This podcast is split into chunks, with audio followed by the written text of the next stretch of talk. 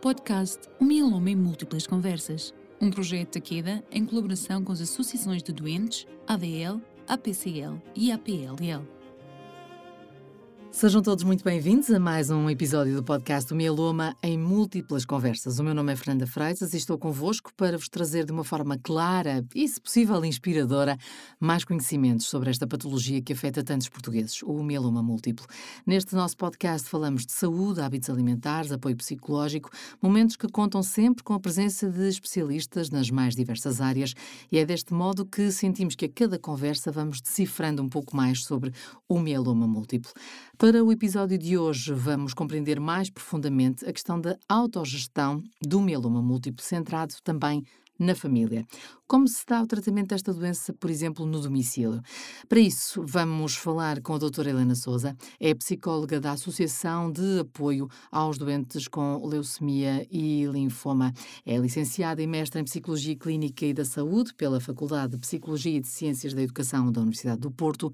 Tem experiência em Psicologia Oncológica desde 2011, em contexto clínico, hospitalar e domiciliário. Colabora com a Associação ADL desde 2012 e atualmente está em doutoramento em Psicologia na Universidade de Aveiro, num projeto que visa compreender a importância de intervenções centradas na família, na autogestão das doenças crónicas. Uh, doutora, muito obrigada por estar connosco, obrigada. obrigada por aceitar o nosso convite e, partindo do tema deste nosso episódio, uh, vamos precisamente por aqui. A família e os cuidadores dos doentes com mieloma múltiplo são peças-chave no tratamento? Uh, antes de mais, obrigada pelo convite e um bom dia a todos, bom dia à Fernanda, um bom dia a todas as pessoas que nos irão ouvir. Uh, sim, eu gostei desta expressão, de facto, de serem peças-chave no tratamento, não é? Uhum, Porque uhum. a família, de facto, tem um papel essencial no apoio à pessoa com mieloma múltiplo nas diferentes fases da doença começando logo a uhum. partir do diagnóstico ou até dos momentos da espera pela confirmação do diagnóstico. E como nós sabemos, o cuidador familiar, que representa a, a, a situação em Portugal, não é? portanto, em Portugal a maioria dos cuidadores informais são familiares e são, são mulheres, um, desempenham várias funções que, que, podem facilitar a adaptação. Eu não diria só o tratamento da pessoa com mieloma múltiplo, mas a adaptação da pessoa e o seu ajustamento psicossocial à uhum. doença e às diferentes exigências que esta doença vai colocando ao longo de todo o seu processo, não é? Porque é uma doença crónica. Um, uhum. E, portanto, eu diria que há dois grandes tipos de apoios eh, que o cuidador familiar pode assumir uh, uh, no sentido do apoio à pessoa com mieloma múltiplo. O apoio emocional, e aqui refiro-me, obviamente, a ajudar na recepção e na transmissão de más notícias, logo desde o diagnóstico, ajudar a fazer face às exigências da doença, às mudanças que a própria doença vai provocar na vida do doente, ajudar a incutir esperança, ajudar a incutir um espírito de luta e depois há, eh, há este apoio mais instrumental, não é? que nós já chamamos de instrumental. E o que é que é isto do apoio instrumental? É um apoio, um suporte que é mais dirigido às atividades de vida diária e em que o cuidador familiar desempenha tarefas domésticas para ajudar o doente. Estamos a uhum. falar de coisas simples como na preparação das refeições, como ajudar o doente a fazer as suas compras, e agora nesta fase da pandemia é, é, é uhum. é particularmente é importar, claro. importante, não é? Uhum. Mas também ajudar a tratar de burocracia, estou-me a lembrar de alguns exemplos que às vezes surgem em consultas, como uh, ir pagar contas, tratar de assuntos uhum. relacionados com as finanças, por aí fora. E depois há uma coisa muito importante, que é o acompanhamento hum, hum, que, é, que, o, que o cuidador familiar pode fazer nas consultas, não é? O acompanhar a pessoa nas consultas médicas, nos exames, nos tratamentos. E não me refiro só ao transporte, eh, é muito mais uhum. do que isso. Refiro-me a, a, haver uma presença, não é? Uma pessoa que vai ajudar a ouvir claro. aquilo que o médico tem para me transmitir e uma pessoa a assimilar que, muitas vezes, não é? Porque eh, todos, todos nós que lidamos com estas matérias sabemos que a partir de uma certa altura na consulta o doente já não deixa consegue filtrar, exatamente, exatamente, exatamente, deixa de ouvir. Portanto, às vezes é preciso ter, ter de facto quase um, um, uma pessoa que assimila e depois traduz, não é? Traduz, às traduz em Exatamente, uhum, era, era uhum. mesmo essa a ideia que eu queria transmitir, porque além uhum. de reforçar depois o ensino em casa, muitas vezes o cuidador familiar faz este papel aqui de tradução daquilo que foi dito, não é? Uhum, E isto uhum, uhum. contribui também para aumentar a literacia do doente sobre a sua própria doença, não é? Claro, claro. Agora agora, eh, te tenho esta dúvida e desculpa interrompê-la, eh, eh, fala-me no acompanhamento. É claro que temos de contextualizar que estamos a gravar estes podcasts em plena pandemia. Exatamente.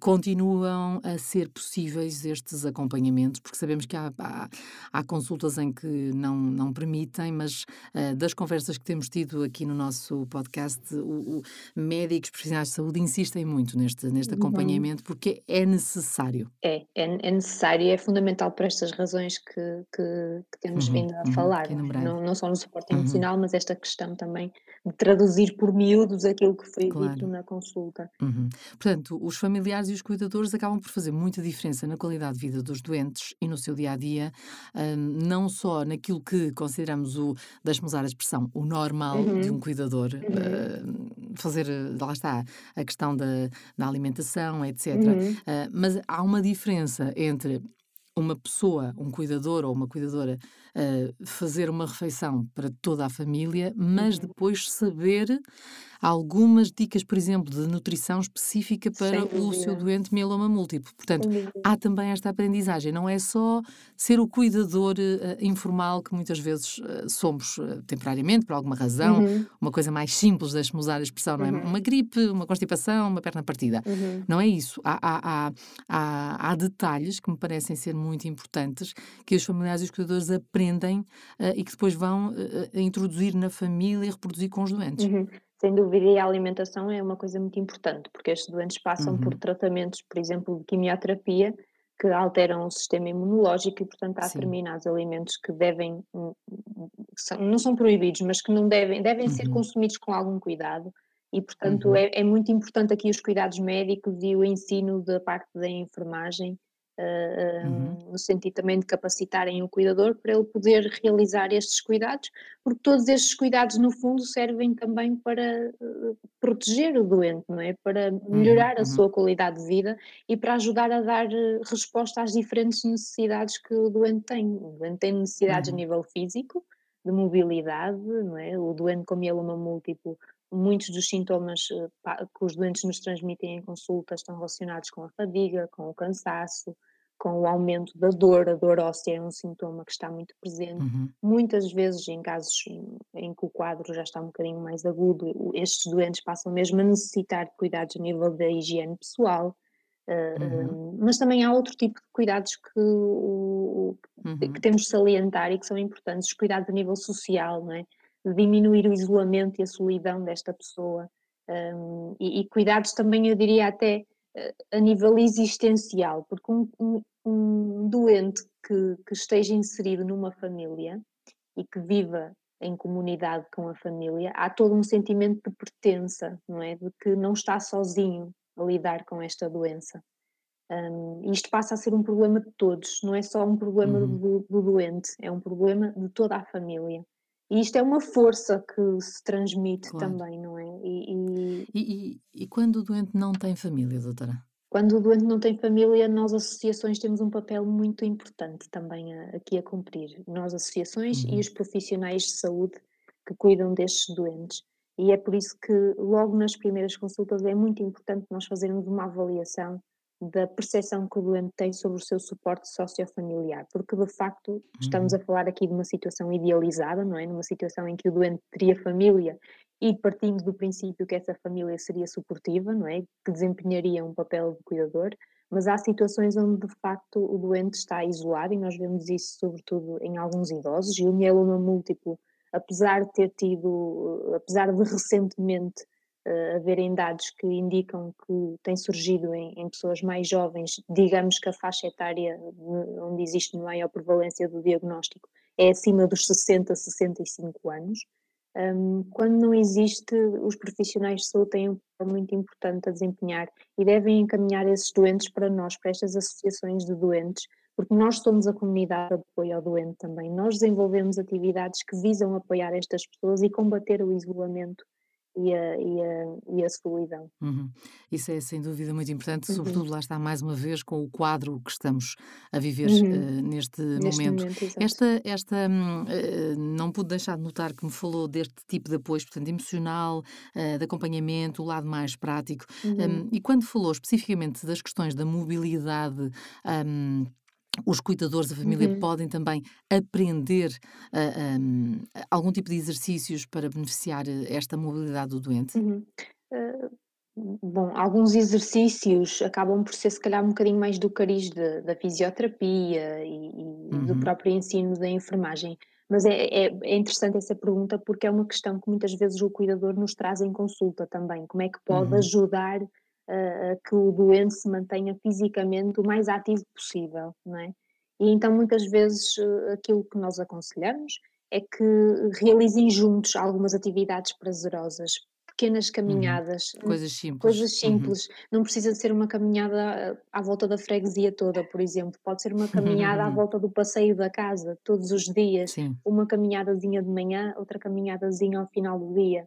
Um, uhum também terem em consideração, por exemplo, que devemos encorajar a pessoa a sair da cama, não passar o dia todo na cama. Eu sei que estes doentes têm de facto a fadiga, o cansaço e isso muitas vezes leva a uma maior prostração, mas o cuidador deve incentivar a sair da cama, ir, por exemplo, para uma poltrona, para um sofá, que se encontra até, por exemplo, na sala, porque assim o doente não está uhum. sozinho, sai do quarto, vai para um ambiente que à partida é mais abrangente, pode, podem passar outras pessoas, podem passar outros familiares, conversa com outros familiares, e depois há, há um, exemplos agora muito práticos que, que me estou a recordar de coisas, situações que surgem na consulta e que também são, que são muito importantes, como levar o doente a ir à missa, por exemplo, a ir às uhum. festas da freguesia, levar o doente a ir votar, porque as pessoas gostam, gostavam de fazer estas coisas antes e não é por causa da doença que devem deixar de as fazer, uhum. não é?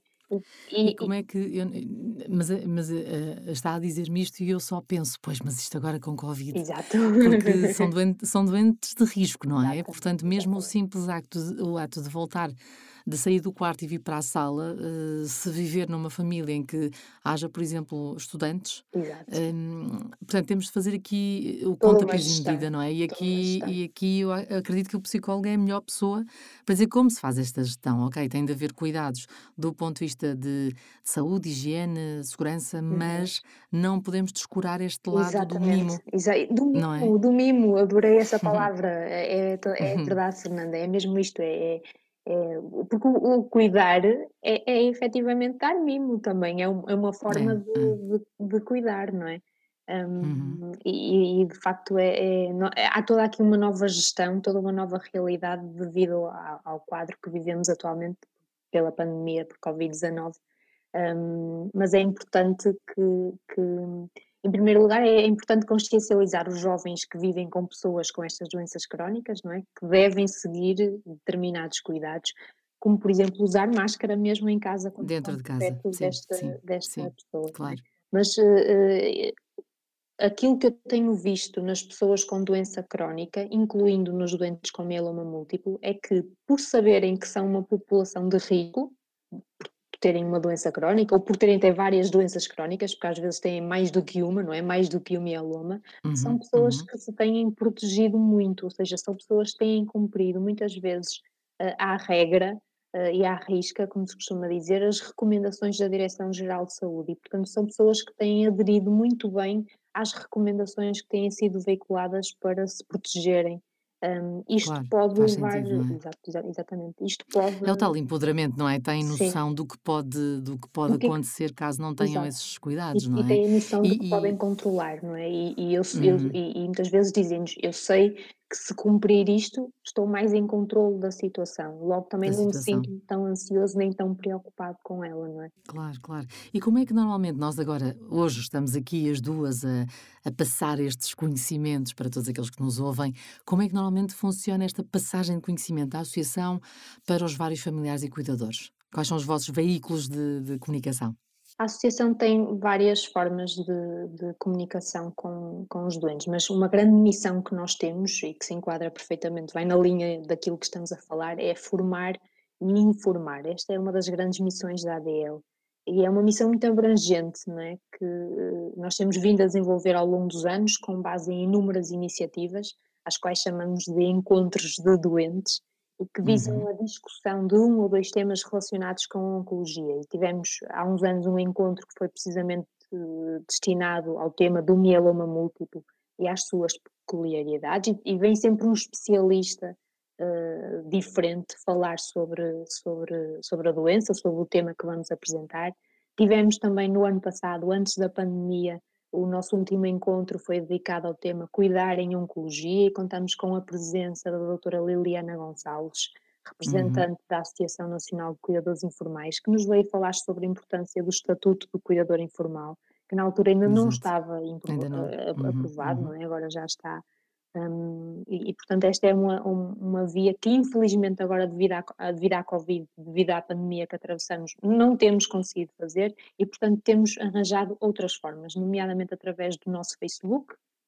Uhum. Procuramos fazer uma atualização regular de notícias e, e de eventos que ocorram pela internet e que possam ser de interesse tanto para a pessoa com a doença quanto para o seu cuidador. Mas também temos sessões de sensibilização, Uh, fazemos sessões pela cidade do Porto, onde entregamos panfletos às pessoas sobre os diferentes tipos de cancro de sangue, incluindo o mieloma múltiplo, e temos também panfletos informativos dedicados uhum. uh, a temas específicos. Temos um, um, um, panfleto dedicado exclusivamente ao mieloma múltiplo, sobre o que é que é a doença, como é que ela se diagnostica, que exames são feitos para o seu diagnóstico, quais os tratamentos do mieloma múltiplo, e depois temos panfletos também que versam temas específicos, como por exemplo, como reagir ou controlar determinados sintomas uh, que surgem por reação à doença e ao tratamento, as náuseas e os vômitos, a falta uhum. de apetite, os cuidados até com a alimentação, como gerir emoções difíceis, como comunicar com o profissional de saúde sobre as minhas dúvidas, Uh, e, e, portanto, estes panfletos são distribuídos nestes encontros de doentes, são publicitados no nosso site e são publicitados também no Facebook. E depois temos uma uhum. via muito próxima, que é a doutora Fátima, é sobretudo a doutora Fátima uhum. Ferreira, a nossa presidente, Sim. que tem feito um trabalho fantástico neste sentido, que é sempre que um doente ou um familiar nos contacta através do ou do Facebook ou do e-mail com alguma dúvida, nós remetemos sempre para, um, para um especialista e normalmente sou sempre eu ou a doutora Fátima que damos uhum, resposta a uhum, estes uhum. pedidos e, portanto, têm surgido de facto agora recentemente muitas dúvidas no sentido da gestão da doença, uh, portanto, refiro-me à doença oncológica, ao mieloma múltiplo, uhum. junto com a Covid. Não porque o doente está infectado, mas porque tem, por exemplo, um familiar em casa que está infectado com a Covid. Então, o doente tem dúvidas sobre como é que deve gerir esta situação no seu ambiente familiar, não é? E tem sido sobretudo a doutora Fátima aqui com uma grande capacidade de, de gestão de, destas questões e destas dúvidas e destes receios e, e, faz um contacto direto, quer via telefone, quer via e-mail com o doente. E depois temos uhum, aquilo que é uhum. o serviço que, que, eu diria que é o, o nosso o, o, o, nosso serviço de ouro, por assim dizer, pronto, é o nome que lhe vou dar, que é o serviço de cuidados que nós temos ao domicílio. E este uhum. serviço é coordenado pelo enfermeiro Souza e é aqui que nós acreditamos fazer também uma grande diferença na vida destas pessoas, porque realmente conseguimos estabelecer com o doente uma comunicação muito próxima, não é? Com o doente e com o familiar. E essa comunicação uhum. mantivemos-la durante, estamos a mantê-la durante este período de pandemia, com todos os cuidados acrescidos, obviamente, que isso exige da nossa parte. Um, mas temos visto que isso é essencial para os doentes, sobretudo neste hum. período de isolamento, não é? O terem um enfermeiro, Exato. terem um profissional de saúde que está ali presente e que ajuda a esclarecer dúvidas e que dá sempre ali um bocadinho do seu suporte, da sua intervenção claro, também, claro. no sentido do apaziguamento e até também no sentido de reforçar algumas medidas de, de, de proteção. De proteção claro, claro. Doutora, fazemos agora um coffee break, mas Sim. que é ao mesmo tempo um desafio. Uhum. Eu lanço aqui o verdadeiro ou falso. Eu uhum. afirmo algo, a doutora funciona como um verdadeiro polígrafo, dizendo uhum. se é verdadeiro ou falso. Pode ser? Boa! Vamos a isto. Challenge accepted. a primeira questão, doutora, os familiares e os cuidadores não aumentam a qualidade de vida dos doentes? Falso, já falamos sobre isso, não é? Falso. O familiar e o cuidador, ou o cuidador familiar, pode ser sem sombra de dúvida um, uma, fonte, uma fonte de suporte, de segurança e de conforto que atenda às diferentes necessidades dos doentes. O construto de qualidade de vida, não é? A definição de qualidade de vida é multidimensional, engloba as uhum. necessidades físicas da pessoa, hum, de mobilidade, de higienização, engloba as suas necessidades emocionais, de suporte, de atenção, de mimo, como falamos há pouco, as necessidades sociais, não é? de evitar este isolamento e, e e, e, gerir este isolamento que estamos a viver todos agora, de certa forma, devido à pandemia por Covid, mas também uhum. as tais necessidades existenciais, como eu já falei, este sentimento de pertença, não é? Pertence a um grupo, pertence uhum. a uma família uhum. uh, ou a uma comunidade, não é? Uma, pertence a uma associação, por exemplo, para aqueles uhum. doentes que não têm. Uh, que não têm um familiar próximo. Pertencer a uma associação que está em contacto direto com eles também, que pode estar todos os dias através do Facebook, através do e-mail, através do telefone, é também uma fonte. Estas pessoas, uh, uh, os nossos associados, uh, acabam por se conhecerem também uns aos outros, acabam por construir uhum. também redes de suporte, não é? Uma rede de suporte. Exatamente, claro, claro. exatamente. E isto também contribui para o aumento da qualidade de vida do doente. Segunda pergunta, uhum. ou segunda afirmação, aliás.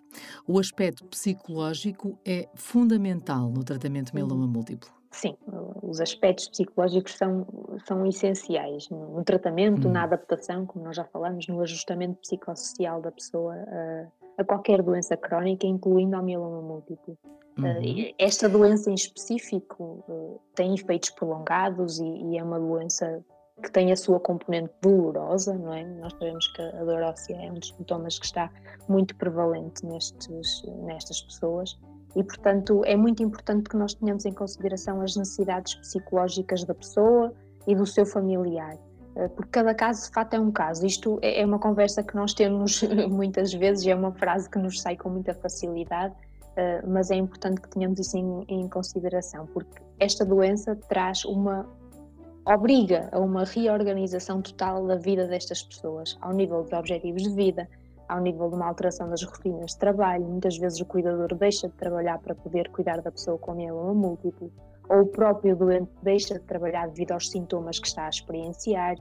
As rotinas da família são todas diferentes. Há despesas acrescidas com a, com a medicação, com a deslocação ao hospital.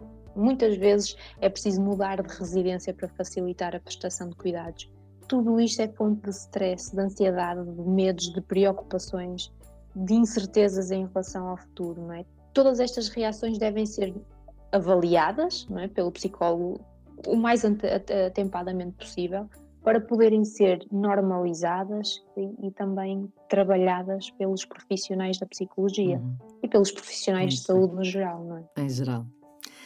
Mais uma afirmação: os enfermeiros da ADL não fazem apoio domiciliário aos doentes de mieloma múltiplo. Mentira! Falso! Aí eu só posso fazem dizer falso ou verdadeiro, não é como o É, falso, fazem, falso, é verdade, falso. porque fazem muito apoio, não é? Sem dúvida, claro. Pronto, nesta uhum. altura da, da pandemia, uh, uh, sentimos-nos todos isolados e todos privilegiamos o, todos os contactos que possamos estabelecer.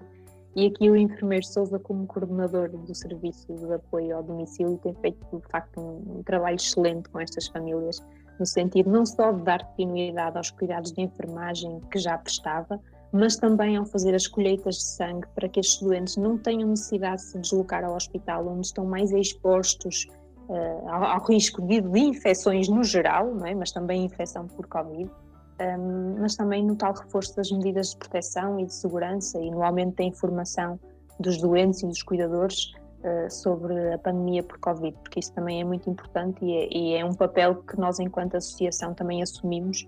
E, e, e de facto, o, o, fazer o apoio ao domicílio é uma forma de nos diferenciarmos e, e de estarmos em contato direto com estas pessoas e podemos contribuir um bocadinho mais para o seu bem-estar e para a diminuição do isolamento. Uhum. Última afirmação. Uhum. A ADL responde diretamente às dúvidas dos familiares e dos cuidadores. Verdadeiro. Fazemos o, o, uhum. o, somos um conjunto de voluntários, não é? Fazemos o melhor que podemos nesse sentido. Nós recebemos muito, muitos contactos, como eu disse, quer por e-mail, quer pelo Facebook. e na maior parte dos casos sou eu e a doutora Fátima, que é especialista em hematologia, eu não tinha dito há pouco, mas uhum, tem uma uhum. vasta experiência com pessoas com este tipo de patologia.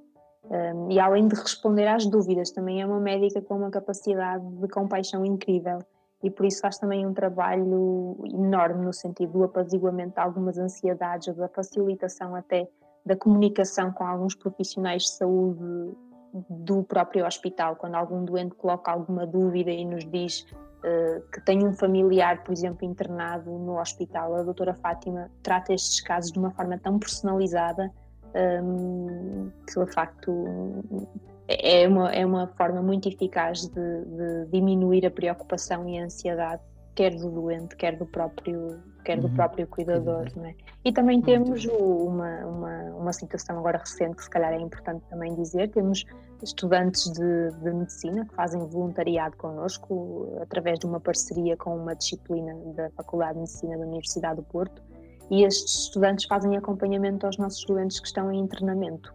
Nós sabemos que uhum. neste momento não são permitidas as visitas e, portanto, é uma forma também destas pessoas não se sentirem tão sozinhas nos dias de internamento, porque sabemos que estes doentes têm internamentos muito prolongados, não é? Às vezes estão semanas internados, meses até. E, portanto, a ajuda também destes, destes nossos voluntários de medicina também tem sido essencial para perceber as necessidades destas pessoas e para fazerem aqui uma breve avaliação do seu nível de sofrimento emocional para depois poderem transmitir a nós as necessidades e nós possamos fazer uma intervenção um bocadinho mais estruturada, não é? A nós e aos restantes profissionais de saúde do hospital. Muito bem. Uhum. Pronto, vamos fechar o polígrafo. Uhum. Acabou o coffee break. o, mas o que quer dizer é que continuamos, obviamente, à conversa com a nossa convidada de hoje, a doutora Helena Souza, é psicóloga da ADL, Associação de Apoio aos Doentes com Leucemia e Linfoma. Doutora, se me permite, eu vou olhar aqui para o seu currículo, porque uhum. um, é, eh, pronto, forma-se em Psicologia Clínica na faculdade e a sua experiência em Psicologia Oncológica começa logo em 2011, em vários contextos, uhum. clínica, hospitalar e domiciliário, uhum. Tendo depois quase imediatamente esta colaboração com a ADL. Uhum. Porquê a área da psico-oncologia? Bom, na verdade eh, começou em 2010. Mais cedo começou ainda. mais cedo ainda. começou em 2010 na pediatria oncológica. Hum. aqui do Hospital de São João. Portanto, foi uma oportunidade que surgiu no âmbito ainda da licenciatura ou do início do, do mestrado um, e, e portanto, uma, uma, passagem pela associação, pela Acreditar, um, uhum. que ajudou a ter aqui um contacto mais próximo com as crianças e com os pais das crianças. Um, e foi daqui que surgiu a paixão pela oncologia, não é? Por, por ver também que o impacto que a doença tem, mas o lado positivo que existe também, a capacidade que estas pessoas têm eh, de eu posso dizer que aprendi muito ao longo destes anos, não só a nível profissional, mas sobretudo a nível pessoal. Cada doente traz uma história diferente, não é? Traz histórias com obstáculos superados, histórias de afeto, histórias de coragem, exemplos de resiliência, de conquista, e por isso, apesar de ter momentos que, que são difíceis, obviamente, não é? Porque lidamos com situações que também são difíceis e que são desafiantes para nós também a nível emocional, é um privilégio trabalhar com esta população e, isso, e esse, esses privilégios excedem as dificuldades que nós sentimos, sem dúvida. Claro, acredito que sim.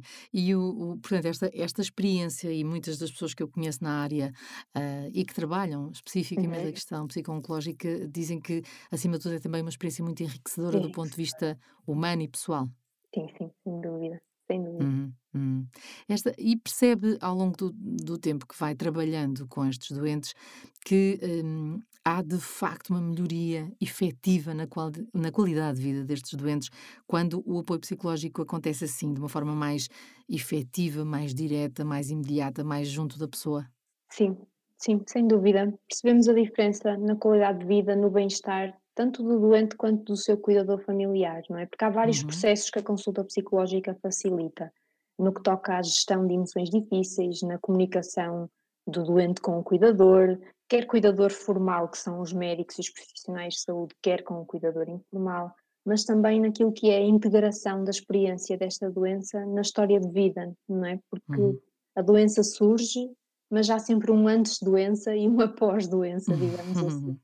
E, e, e, esta pessoa tem uma identidade, tem uma história de vida que vai para além da doença, não é? E o nosso objetivo na consulta também é fazer com que a pessoa se sinta ele próprio, quer o cuidador, quer o doente. Portanto, não percam, não percam a sua identidade pessoal, apesar de terem uma doença. E eu tenho, tinha uma doente que dizia, numa tarefa de escrita, de escrita terapêutica, ela dizia: Eu tenho cancro, mas eu não sou cancro. Não sou cancro, exato. Exatamente. É e isto é muito importante, é muito importante. Uh, e a intervenção psicológica muitas vezes também chama a atenção para isto, para a necessidade de viver. Não é só viver com a doença, mas a necessidade de, de de, de, viver da forma mais autêntica possível, viver uhum. para além da doença, não é? Tentar Exato. manter o máximo de atividades de lazer possível, mesmo nas situações em que é mais difícil. Às vezes eh, nós falamos em atividades de lazer e, e já temos doentes que estão em fases mais avançadas da doença, em que estão mais postrados. É possível estes doentes também terem atividades de lazer. Às vezes basta pormos estar o filho, por exemplo, ao lado a contar uma história, ou a ler um uhum, livro, uhum. ou a ver uma telenovela com o pai ou com a mãe, não é? Coisas tão simples que às vezes nós não percebemos o significado que podem ter para uma pessoa que está a passar por uma experiência como, hum, como um mieloma claro, múltiplo. Claro, é? claro. E, e, e, acredito que há um, alguma diferença, mas igualmente o mesmo nível de importância, quando este serviço chega também à casa das pessoas. Isto para uhum. salientar mais uma vez e sublinhar o apoio domiciliário. Sim, sim, sem dúvida. Um, eu diria que os aspectos psicológicos são importantes nos, nos, dois, nos dois contextos, não é?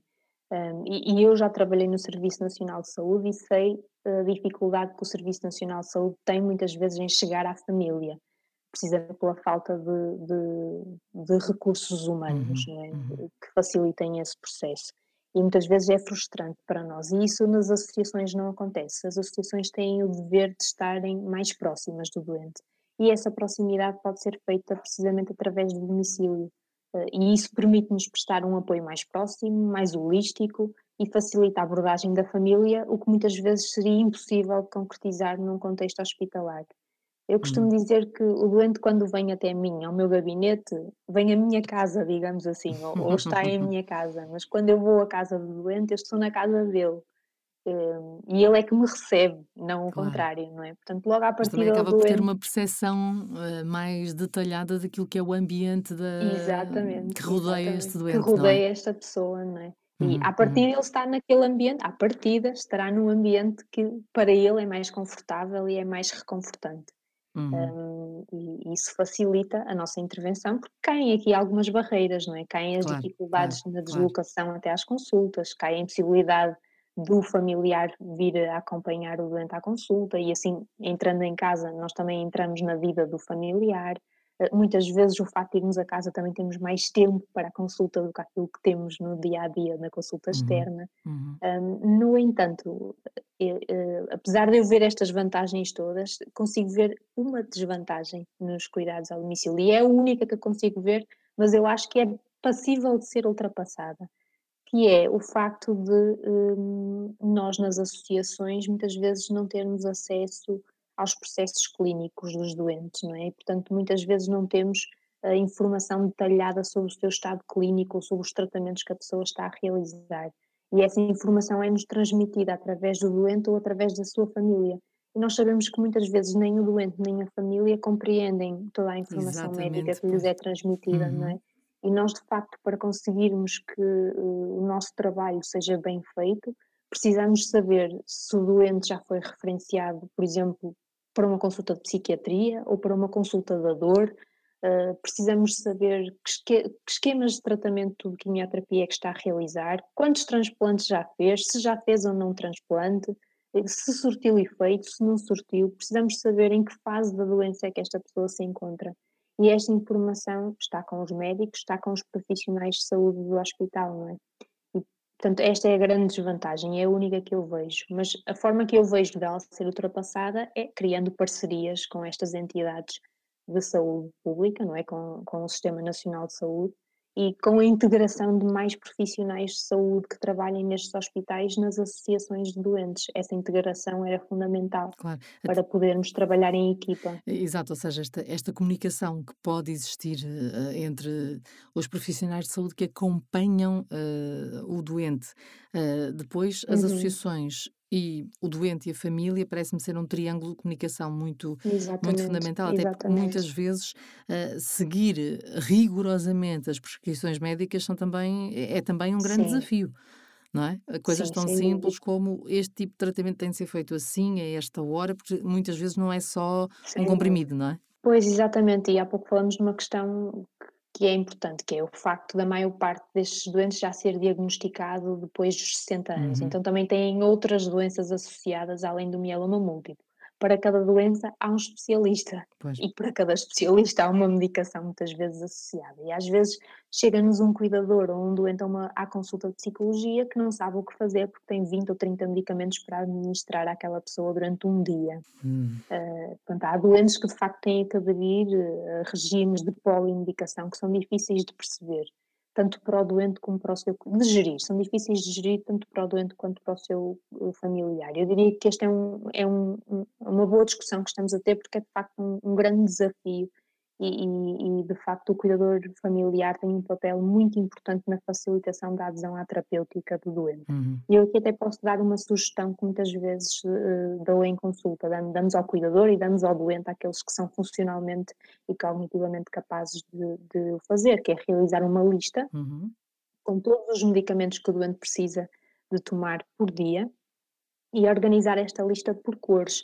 Portanto, de manhã colocar uma cor, para os de, de, de meio da manhã colocar outra Uhum. cor, para os que faz na hora do almoço outra cor, por aí fora, e colocar o nome do medicamento e a dose que deve ser administrada. Porquê que, fazer, porquê que sugerimos isto? Isto tem, obviamente que esta lista depois tem que estar num sítio visível, não é? Um sítio visível para o cuidador, para o doente. Muitas vezes aconselhamos até que colem a, a lista numa, numa parede Uhum. uh, perto do quarto ou à entrada do quarto, onde têm os medicamentos logo, logo próximos, porque isto é uma forma de fazer com que não se esqueçam de, da, da medicação e que não tenham sempre que estar uh, um, a lembrar-se e evitar, isto evita esquecimentos ou até trocas na medicação, Uhum. não é? E vamos imaginar que o cuidador principal não está disponível naquele dia. Normalmente pode haver um cuidador secundário que possa assumir algumas funções, como por exemplo esta da E administração tem de ser imediata a e percepção, não tem é? aí a Uhum. informação, exato, e tem aí essa informação já Claro. esquematizada. Portanto, criar um processo que é, criar um processo que não tenha falhas, não é? Que uh, tem um nome técnico exatamente. em engenharia, mas uh, é curioso porque no fundo é isso, é um processo. Ou seja, se eu não vier, se não for esta pessoa, vai aquela e aquela também consegue exato, olhar e perceber o que é que tem de fazer. Não é preciso ligar a um médico exatamente, a perguntar afinal quantos é que são os medicamentos uh, azuis, exatamente, amarelos, verdes, e isso é, uma, é, é algo que, exatamente, que se deve estruturar e, portanto, até nisso a associação pode ajudar, não é? Eh, eh, Eu, eu tinha um amigo que fazia esse tipo de medicação e, e arranjava aquelas caixas de ovos com, eh, Sim, sim, e, sim, e- e sim. separava por cores dentro das caixas dos ovos, porque ele dizia que era a única maneira dele- que ele tinha para não se esquecer. Não, não, obviamente não tinha condições para gastar dinheiro naquelas caixas XPTOs de sim, dispensadoras de medicamentos. sim, Ele inventou exato. com uma caixa de ovos e funcionava. O que interessa é funcionar. É uma dica muito gira. Pode pintar até a caixa com diferentes cores e em cada, cada, hum, em cada sítio do ovo tem um medicamento específico. Um Eu, para a eu- tensão, outro para a mieloma, outro para a dor, Eu uso, mas eu tenho muitos em casa, mas eu uso Lego. Faço caixas em Lego só de uma cor e, portanto, facilita a vida, mas, mas isso é uma coisa que eu gosto de fazer. Portanto, eh, há vários, há vários truques. Portanto, muitas vezes as pessoas dizem, ah, mas agora tenho de investir numa caixa dispensadora de medicamentos. Não, podem-se fazer Não, caixinhas, até, até, até nisso, eh, se houver eh, crianças na família ou pessoas com mais jeito para trabalhos manuais, até nisso pode, pode, eh, a família pode estar envolvida. Exatamente, a família pode estar envolvida, está a ver? É mais uma coisa que a família pode fazer em conjunto, Uhum, não é? E que acaba por facilitar a adesão à claro. terapêutica. Mesmo que o doente seja funcionalmente independente, a família pode ajudar neste processo, na criação destes auxiliares de memória, digamos Exato, assim, e não é, é? E, é uma e boa. podem tornar isto uma atividade prazerosa Lúdica, até. exatamente. E todos, Lúdica, todos os meses exatamente. vamos mudando as caixas para ser um. É quase um calendário de advento. Todos os dias ser um diferente. Não convém é mudar as cores, Não, não, não, não. depois convém ficar sempre, Sempre as com mesmas cores, mas cores. um mês pode ter porque flores, outro pode ter. memorização também por Exatamente. Pode ter florinhas, é? pode ter outras coisas, mas lá está. São metodologias que eh, certamente a família Exato. pode criar juntamente com, com o seu doente. Doutora, estamos mesmo à beirinha do dúvida. final da nossa conversa, mas todos temos muito a aprender uns com os outros e ficou aqui uma pergunta pendurada de um convidado anterior, eh, Uhum. o Dr. Carlos Horta e Costa, é vice-presidente da Uhum. Associação Portuguesa contra a Leucemia, e a Uhum. questão que ele tem para alguém ligado à psicologia, neste caso a doutora, Uhum. é a seguinte. Estarão os psicólogos preparados para este tipo, para lidar com este tipo de doentes que muitas vezes olham para o futuro sem qualquer tipo de perspectiva? Hum, uma pergunta interessante. Não estão todos os psicólogos preparados para lidar com este tipo de patologia, não é?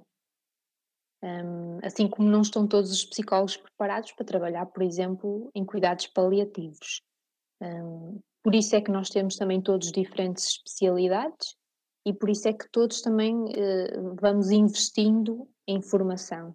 E por isso é que a nossa ordem profissional também eh, eh, insiste nestas especializações e nesta formação para que nós possamos estar também mais capacitados para fazer face aos diferentes desafios que esta doença eh, coloca. Uhum. Isto em termos de formação, não é? Em termos de formação, nós somos, vamos ter formação tanto teórica como prática.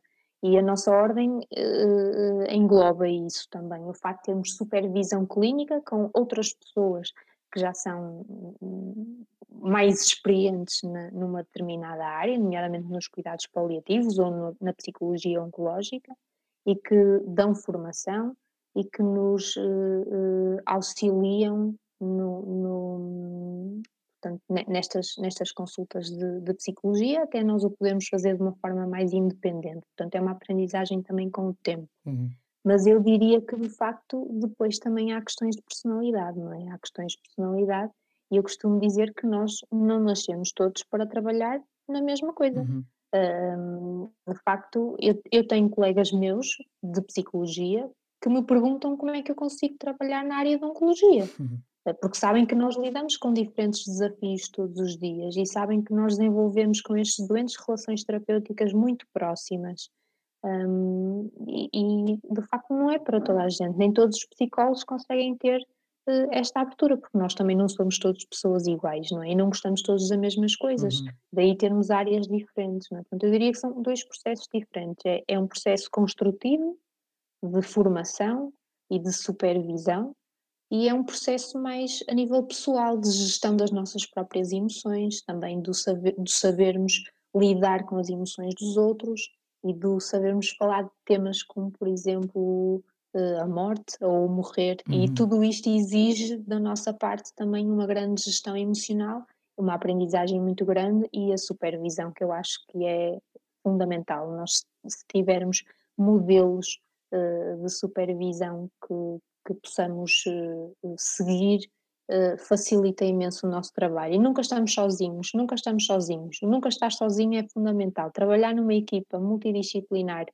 com quem possamos eh, conversar sobre as nossas dúvidas, esclarecer algumas questões que surgem na consulta, eh, quer, quer com, com um profissional de outra área, quer com um profissional da nossa área que seja mais velho e que nos possa dar algum aconselhamento. Portanto, essa é a resposta Uhum. que eu tenho para dar. Acho que é uma resposta ótima e que não só serve para eh, quem fez a pergunta, o Dr. Carlos e Costa, mas para todos nós que estamos a ouvir.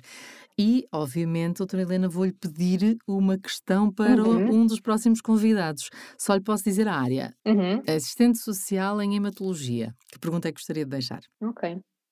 Então, nós sabemos que as questões agora com, com o cuidador informal têm sido muito recentes em Portugal, não é? E a pergunta que eu. Vou deixar duas perguntas, Uhum. porque uma delas é um desafio, digamos Uhum. assim. A pergunta que eu gostava de fazer é: hum, se existe ou se está disponível para o cuidador e para o doente uma espécie de um booklet com informações sobre os direitos do doente e dos direitos do cuidador informal, e se isso não existe, lanço o desafio com a taqueda de o fazermos também e de tornarmos isto disponível, porque de facto são legislações que estão em constante mudança, não é? Um, e são dúvidas que os doentes colocam com muita frequência, uh, uh, tanto na consulta de psicologia quanto nas consultas de oncologia. Um, e de facto, o serviço social é, é, é a área privilegiada para, para, para ajudar com estas questões, mas se houver disponibilidade, a ADL gostaria muito de fazer aqui uma parceria e de criar aqui uma, uma forma de reforçarmos esta nossa missão de formar e informar através da facilitação do, do, do, do, do que é o conhecimento sobre os, os, os direitos do doente do cuidador, partindo do princípio que não existe um booklet, não é? Que uhum. não existe algo já feito. Essa é a, pergunta, a, primeira pergunta a fazer. Se não existir, se haverá disponibilidade para colaboração. Pôr as mãos na massa fazer a coisa acontecer. Pôr a mão na massa, exatamente. exatamente. É o mais importante. Esse é o, lema, o segundo lema da ADL, é pôr as mãos na massa, realmente. E fazer acontecer e marcar assim a diferença também para melhor na vida dos Exato. doentes e das famílias. Doutora, foi um prazer famílias. conversar consigo ao longo destes minutos. Obrigada por ter participado no nosso podcast. Muito obrigada, eu. Obrigada. Muito obrigada. Obrigada. E agradecemos também a si que esteve desse lado a acompanhar-nos. Já sabe, pode continuar a fazer parte das nossas conversas. Há vários episódios com vários especialistas e dicas regulares e estão disponíveis nas plataformas Spotify, Google Podcast, Apple Podcast ou ainda no nosso site mielomanavidareal.pt. Não perca no próximo episódio a nossa convidada a doutora Luísa Almeida, assistente social na unidade de transplante de medula do IPO em Lisboa. Contamos consigo no próximo episódio de O Mieloma em Múltiplas Conversas. Não se esqueça, aproveite bem estas pequenas doses de bem-estar.